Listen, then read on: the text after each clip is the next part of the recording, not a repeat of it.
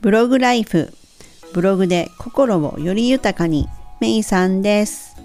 ブログを始めたことで日常が変わっていった。と感じています。ブログを始めたい。始めてるけどなんかしっくりこないなーって人に向けて役立つ情報をお届けします。ぜひチャンネル登録よろしくお願いいたします。前回ブログを書くコツ5回目では具体的な例え話を入れることで読み手のことをね考えた記事になりますよというお話をお届けしました。で今までもね読み手ファーストで読みやすい記事が一番重要ですよといった内容のものをお届けしていますが言葉で言うほど本当に簡単なことじゃないんですよね。自分を読み手だと思って記事を読み返してみたらいいんよっていう風にね。そしたら当たらないところや分かりづらかったなというところが発見できますよ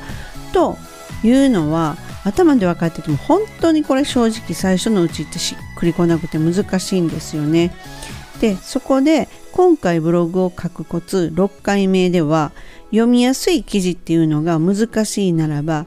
見やすい記事っていうのを書いてみられてはどうですかというお話です。書いている内容はねめっちゃいいこと書かれてるのになんか読みづらいなとかどこまで読んだら自分の求めてる答えが載ってんのとかね経験があるかと思います。で私自身ね実は文学部卒業とは思えないほどね字を読むのがね苦手なんですよ。ただねダラダラと書かれててえ答えどこっていう風なもうそうなってくるとね即離脱しますっていうかね即逃げます。そんなね私みたいな人間を逃さないためには見やすい記事に役立つ7つのアイテムっていうのは実に効果的なんですよね。で見やすい記事にしようとすることは言い換えれば読みやすい記事になっていくとも言えるかもしれません。まあ内容あってのものっていうのはね基本中の基本なんですけどね。でエピソードの4でもお届けしたように一文の長さと開業っていうのとか全体のバランスや色合いも見やすい記事を構成するもんですよっていうのを今まで言ってます。そして今回の7つのアイテムは1箇条書き2番号付きリスト3文字装飾4囲み枠5吹き出し6画像7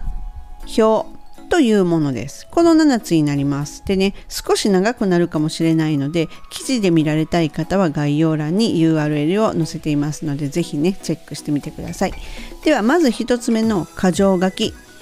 これはね一文に例えばさっきのようにね7つ私例挙言いましたけれどもこれが例えば横並びになってたとするじゃないですかむちゃむちゃ読みにくいっていうふうに思いますよねなのでこのねあの横に並べてええのはやっぱり2つまでだと思うんですよ。A と B とかね。例えば A と B と C とっていうともう3つになるとかなりね読みづらくなってくるのでもう3つ以上になると箇条書きいうのを使うのがすごくいいです。で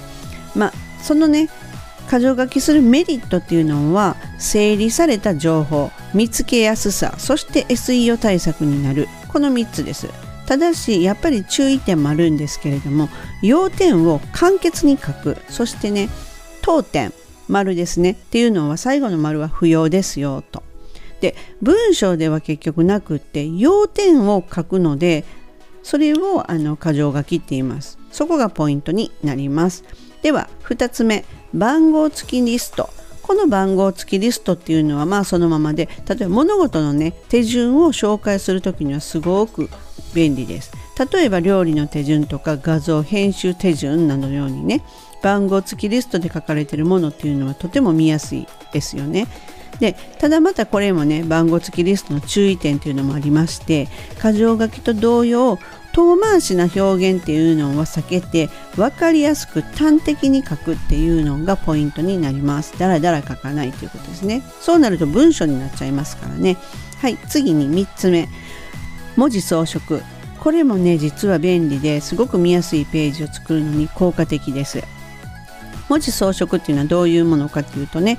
太字文字の色アンダーライン文字サイズ。そしてアイコンのフォントっていうものを使ったりするっていうものなんですね。でこういうものっていうのはあのワードプレスにしろハテナブログにしろそういったのにもこうアイコンボタンになってて本当に押すだけで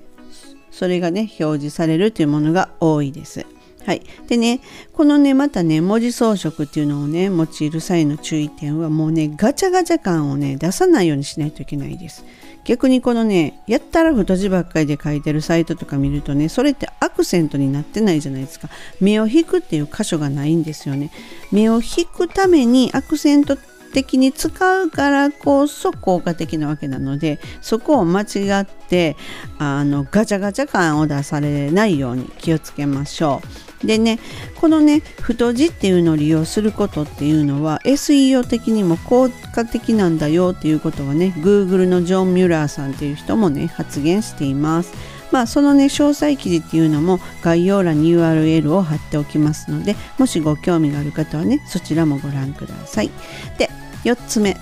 囲み枠。はこれはね本当にもうね私はねページに入れるべきアイテムだと思ってるんですよね。これによって本当にすごくねまとまるっていうのをいつも感じるんですよねこの囲み枠。大事な部分とかまとめ的な部分とかに目を引いてほしい内容をこのね色付きの囲み枠の中にね記載します。そうすることによって本当になんかね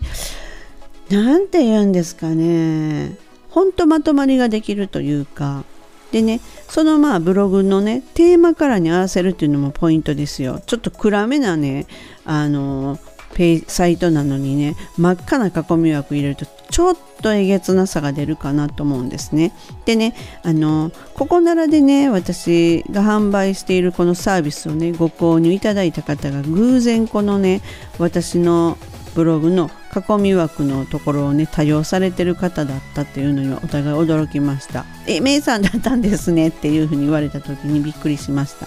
いつも使わせてもらってますとかってね。まあそれほど本当人気のページなんですよ。でね、ワードプレスでもハテナブログでもね、利用できる、そのままコピペで利用できるおしゃれ囲み枠24選っていうのがあるので、URL をね、そちらも貼っておきますので、ぜひコピペでね、ご自身のサイトにね、使ってみてくださいね。はい。5つ目、吹き出しです。これはね、例えばほら、A と B はね、会話しているよっていう感じで表現できるの見たことあると思うんですよ。で、一見楽しそうじゃないですか。ですがねこれねやったらと吹き出しで記事を進めていっているサイトっていうのを見るとちょっと鬱陶しいんですよね。なんかね、ほんと。でね、この吹き出しの会話っていうのは基本はやっぱり短めで多用しない方がポイントなんですよ。これも先ほどのね、あの、太字とかっていうところね、文字装飾のところと一緒でね、あまりにもね、使いすぎると、せっかくのこのアクセント的っていう効果がなくなるんですよね。もうただただ鬱陶しいわっていうの。だから離脱の原因になるのでね。多用はやめましょう。で次6つ目ですね。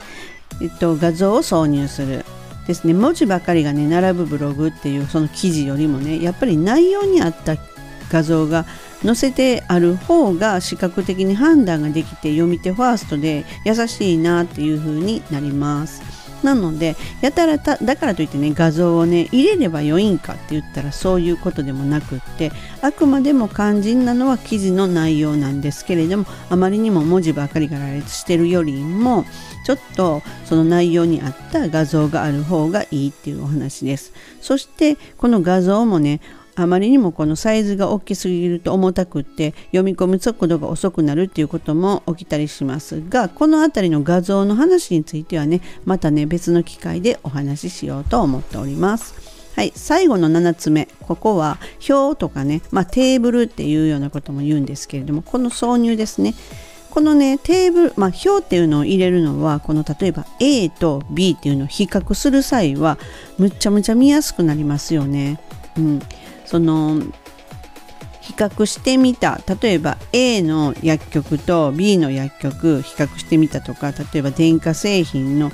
A のブランドと B のブランド比較してみたとかですねこれは A と B で悩んでるっていう読み手さんからするとすごく効果的ですよね。でこれはまあねこの表っていうのはワードプレスではテーマによって表作成が本当に簡単にできるものもあります。またねちょっとハテナブログではねカスタマイズが必要になったりするんですね。なのでその辺はちょっとねあの使われてるところによってね違うっていうことになります。まあ、無理にね入れなくても、まあ、こういうのがあるって表っていうのをねあるっていうのを覚えてもらってたらいいかなと思うんですね。はい、で今回のこのブログを書く6回目っていうのはこのブログを読みやすく見やすくするアイテム7つっていうのをお届けしましたあの無理にねこの全部全部をね使わないとっていうふうにあの思われなくて大丈夫ですがただこの見やすさっていうのをね優先してその当然記事の内容っていうのは大事なんですけれどもその記事を生かすためにこのせっかくいい記事を書いてるのにっていうのをさらにこう活かすために使う7つのアイテムっていうふうに思ってもらえたらと思います。でねあのー、またね今ねちょっとやり方がこの7つっていうのわからないわっていうふうに思われてる方はね是非ねこの挑戦することでねスキルアップにつながっていくのは間違いないんでぜひ取り入れてみてくださいね。で最後にねあのポッドキャストをねされているリスナーさんからこのブログライフのこのポッドキャストがすごく勉強になるので嬉しいです。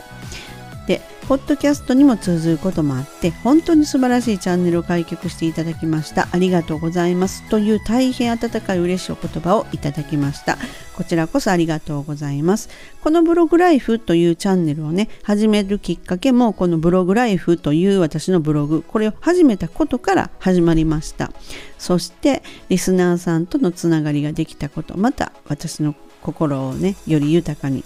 してくれています今後も役立つ情報をお届けできるように努めますのでどうぞよろしくお願いいたします。本日はこの辺で最後までお聴きくださりありがとうございます。ではまたすぐお会いしましょう。めいさんでした。バイバイ。